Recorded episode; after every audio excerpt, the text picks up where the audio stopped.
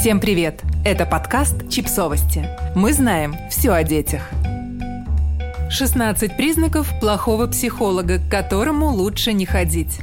Прочитайте, прежде чем обращаться к психотерапевту. Психотерапия – отличный и работающий способ избавиться от многих проблем. Но психолога нужно выбирать очень ответственно.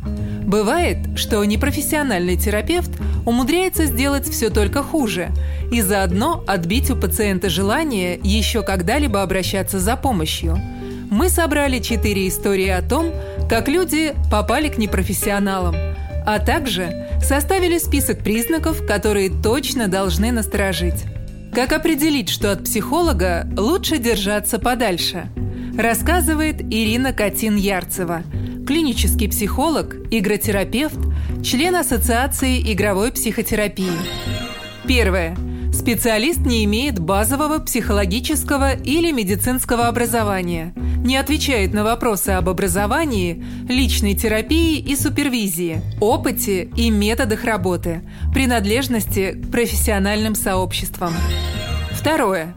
Цена на его услуги баснословно высока. Специалист намекает, что только избранные достойны встречи с ним. Третье.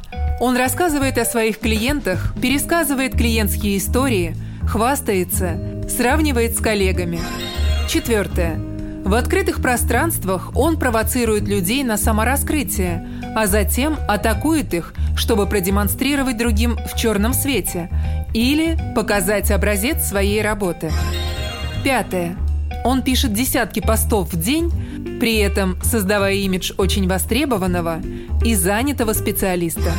Шестое. Он уже консультирует ваших родных, друзей или знакомых. Седьмое. Он не отказывает вам в консультациях, даже если вы связаны какими-либо другими отношениями. Восьмое. Он осуждает или обвиняет жертв насилия, предлагая им взять на себя ответственность за насилие, от которого они пострадали. Девятое. Он в любой форме поддерживает насилие или дискриминацию, высказывает шовинистические воззрения. Десятое. Он пренебрежительно относится к людям с особенностями и расстройствами, употребляет ярлыки «шизофреники», «ненормальные». Одиннадцатое. Он придерживается концепции материнской вины, считая матерей и их ошибки главной и единственной причиной неблагополучия и страданий. Двенадцатое. Он не видит ничего запретного в параллельных отношениях, в том числе сексуальных, с нынешними или бывшими клиентами. Тринадцатое. Он проводит мероприятия, церемонии и ритуалы для своих клиентов, организует их в сообщество. Четырнадцатое. Он дает советы, требует, настаивает на своей правоте. Пятнадцатое. Он представляется специалистом во всех областях психологического знания.